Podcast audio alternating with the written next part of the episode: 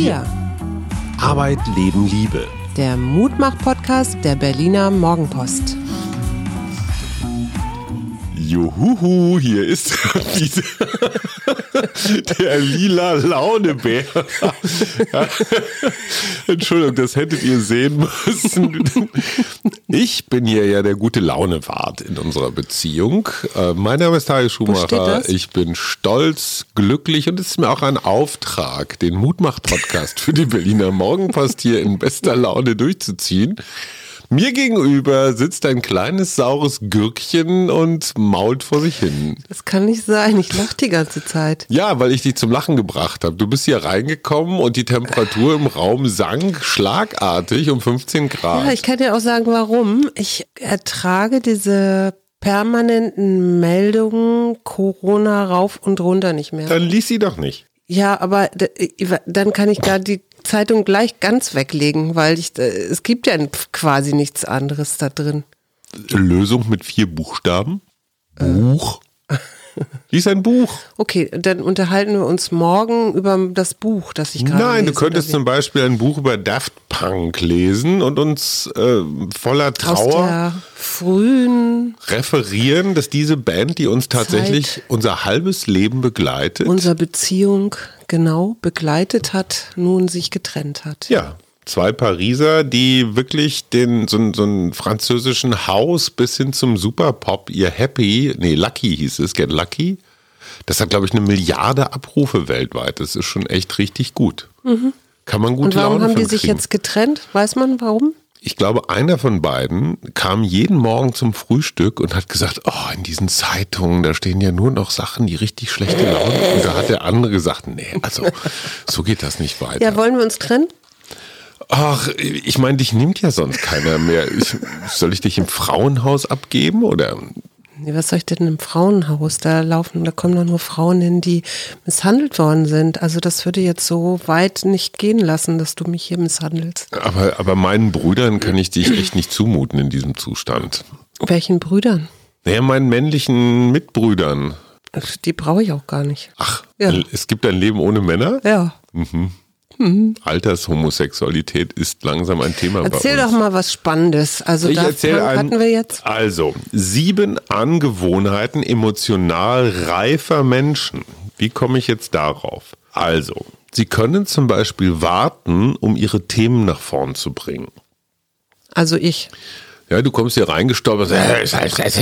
Genau das, ja.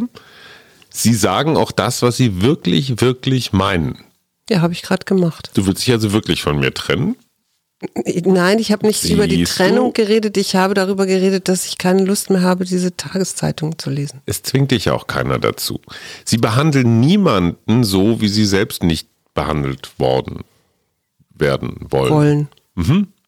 Ja. Ja, zum Beispiel, du benutzt mich eigentlich dauernd als Fußmatte. Klar, gerade so. ich. Mhm emotional reife Leute können sich auch mit sich selbst beschäftigen. Stimmt, das kann ich im Gegensatz zu dir. Mhm. Sie haben auch keine Angst, Fehler zu machen. Stimmt auch. Nee, stimmt überhaupt nicht. Dein größter Dämon ist nicht perfekt zu sein oder nicht zu genügen. Ich glaube, das verwechselst du gerade. So, außerdem fragen sie auch mal um Hilfe. Tust okay, du nie. Kannst du jetzt mal aufhören? Ja, damit hast du immerhin das letzte richtig gemacht. Sie ziehen nämlich Grenzen. Das hast du gut gemacht. So, jetzt heiter du mich mal auf. Wir sind Mutmach-Podcast. Was denkst du über Politiker, die bei der Impfreihenfolge verstoßen? Du meinst, wenn sie sich vordrängeln? Mhm. Weißt du was, ich kann mich darüber nicht wirklich aufregen. Jetzt lass uns doch mal realistisch sein. In so einem Impfzentrum, ne? Da sind ganz viele Menschen, die da rumspringen. Das sind Mediziner, das sind Hilfskräfte, das ist was weiß ich, Rotes Kreuz und so weiter. Glaubst du denn, wenn manchmal in diesem Fläschchen noch ein bisschen was über ist, dass die das wegkippt? Nö, das nicht. Aber ja, wenn ich jetzt einen Oberbürgermeister von einer kleinen Stadt bin und sage, lass mich mal vor, ich muss jetzt hier mal geimpft werden. Ich finde, obwohl ich so ähm, noch nicht in dem Alter bin, wo ich jetzt geimpft werden dürfte. Dann finde ich, sollte man das auf jeden Fall öffentlich machen, damit die Bürger, vor allen Dingen die Wahlbürger, wissen, wem sie da ihre Stimme geben oder beim nächsten Mal nicht. Mhm. Weil ich finde, ein Politiker, wenn der glaubhaft machen kann, dass er durch seine Arbeit einer besonderen Gefährdung ausgesetzt ist. Ich würde zum Beispiel mal sagen, bei Jens Spahn zum Beispiel oder Landesgesundheitsminister, wenn der vielen Pflegeeinrichtungen, Krankenhäusern, mhm. Laboren und so weiter beruflich unterwegs ist, dann würde ich sagen, solche Volksvertreter kann also man. Also Oberbürgermeister und Stadträte. Ja, ich, ich würde da jetzt nicht so ein Ding, also hier mit dem AstraZeneca-Impfstoff, den sowieso keiner will. Ja, genau. Das, das wäre nämlich meine zweite Frage gewesen, weil die Gesundheitssenatorin hier in Berlin hat ja gesagt, okay, chronische Kranke über 65 und die Polizei kann sich mhm. jetzt impfen lassen mit dem AstraZeneca-Impfstoff. Weil der über ist. Weil der über ist. Ja, wunderbar. 12.000 Dosen oder so. Ich meine, Würdest du das des, machen? Ja. Ach klar, am Ende des Tages zählt doch jeder und jede Geimpfte. Ich ja. meine, klar haben Risikogruppen, insbesondere Alte und Vorerkrankte, Vortritt.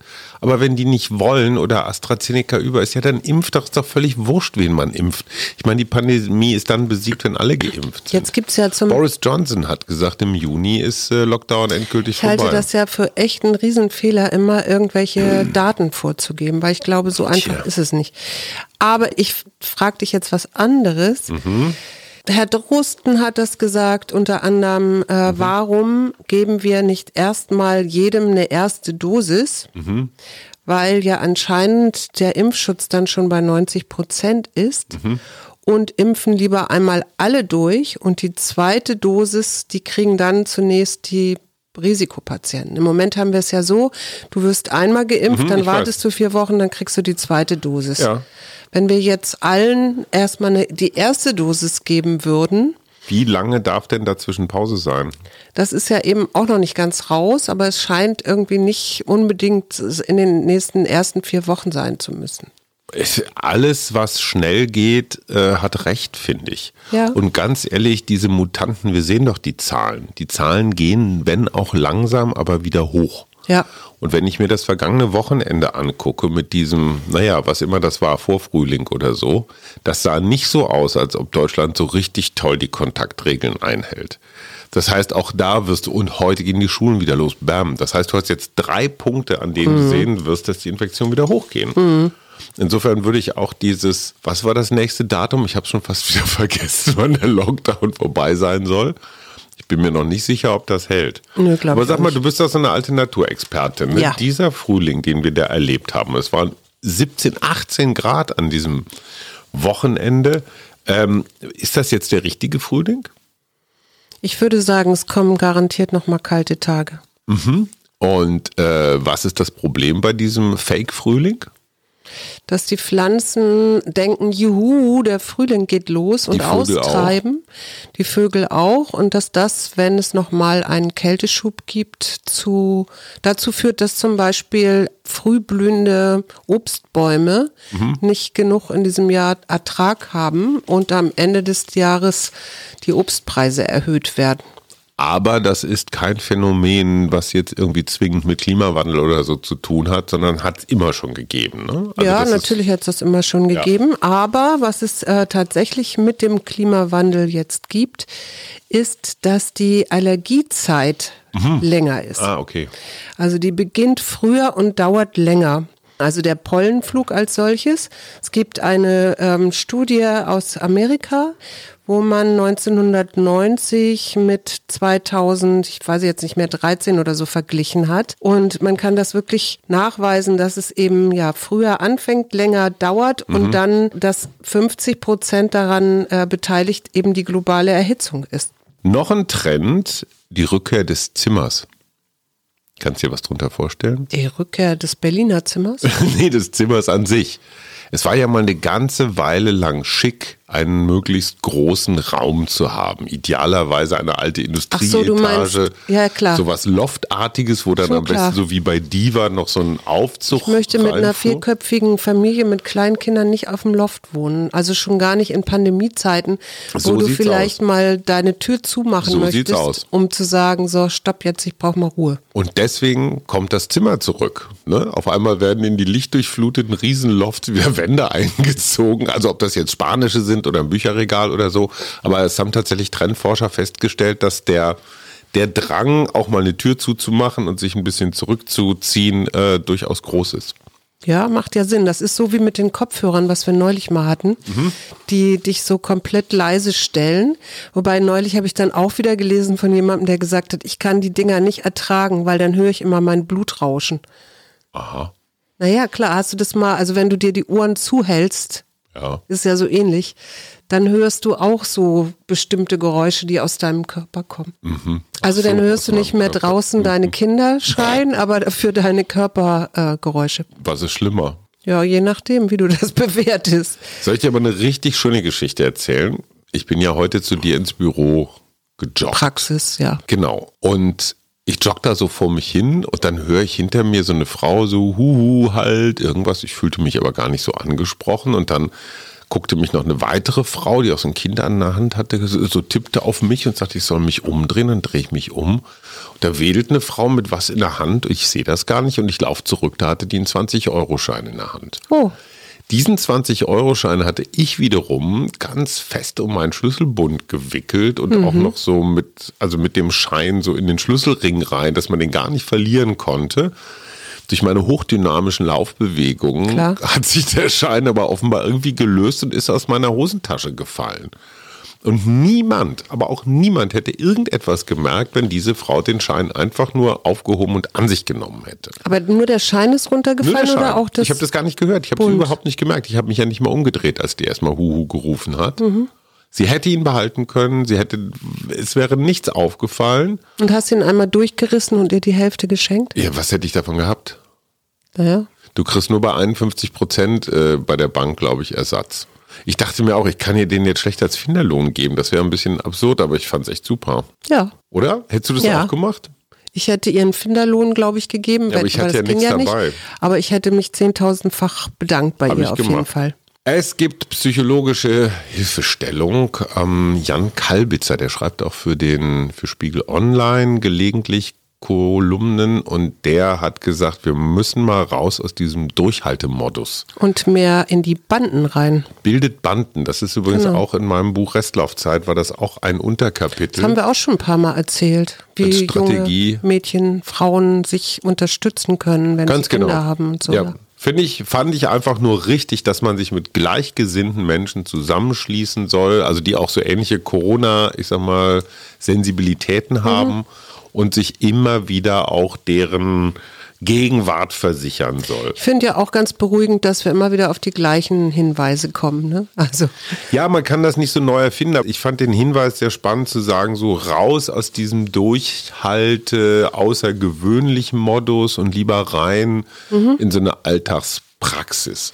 Und das ist ja, das bringt ja auch die Müdigkeit, ne? Mhm. dieses permanente Gefühl von Ausnahmezustand. Und hey, lasst es uns mal als Realität akzeptieren, dann wird es leichter.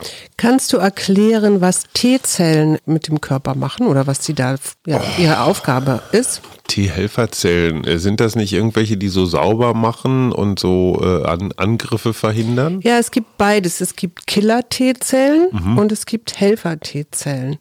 Und die Killer-T-Zellen, die sind tatsächlich dafür da, dass sie ähm, auf ähm, Virus, auf, auf so, so, eine Virenabwehr programmiert sind. Mhm. Also die virusinfizierten Zellen anvisieren und dann wirklich auch zerstören können und zerstören. Und die Helfer-T-Zellen, die sind für die ähm, Immunfunktion wichtig, weil die nämlich zum Beispiel die Produktion von Antikörpern stimulieren. Wahnsinnig aufregend. Also die sind beide ziemlich wichtig für die Bekämpfung bei Infektionen mhm. und treten eben meistens auf, wenn es schon befallene Zellen gibt. Und das äh, gucken sich die Forscher jetzt gerade an, inwieweit das vielleicht auch nützlich sein kann, weil die haben festgestellt, dass diese Immunabwehr, also wie, wie stark die bei dir ähm, aktiviert ist, dass das auch entscheidet, ob du schwere Verläufe hast oder nicht. Also die mhm. T-Zellen sind dafür zuständig und jetzt gucken sie, inwieweit man vielleicht einen Impfstoff auch noch mal weiterentwickelt, der diese T-Zellen noch mehr anregt, weil die mhm. ja normalerweise erst in dem Moment aktiv werden, wo du schon befallene Zellen mhm. hast. So. Sina Trinkwalder, sagt dir der Name noch was? Sina Trinkwalder. Ich weiß nur, dass unser Großer mal eine Freundin hatte, die Sina hieß, aber die meinst Mann, du Mann, oh Mama. Das ist die Frau, die Mano Mama gegründet hat. Weißt du? Ach so, ja, natürlich. Du Über die, die- haben wir neulich geredet. Genau, das weil die diese so nachhaltige Müttermode mit Mitarbeiterinnen aus ihrer Gegend und so weiter. Ja.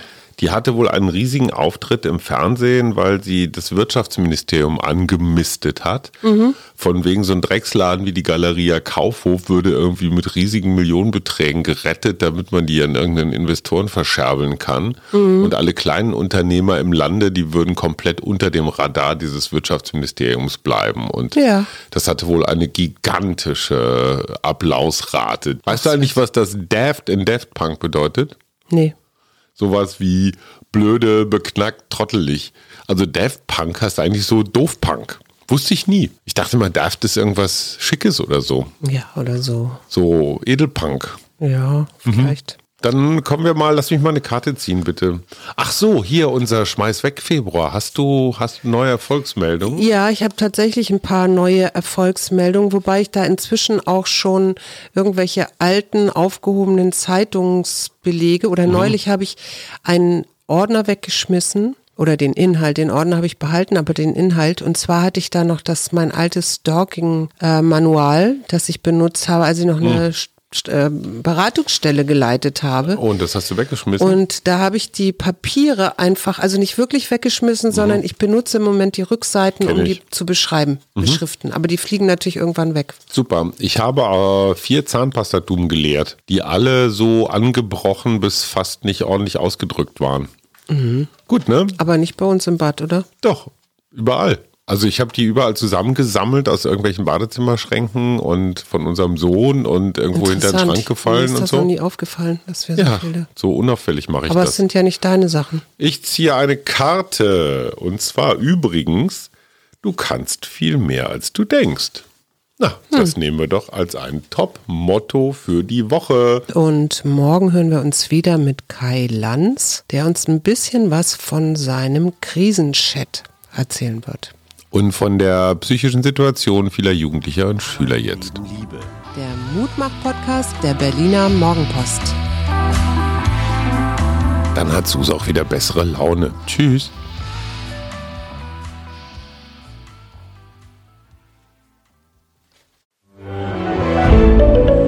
Ein Podcast von Funke.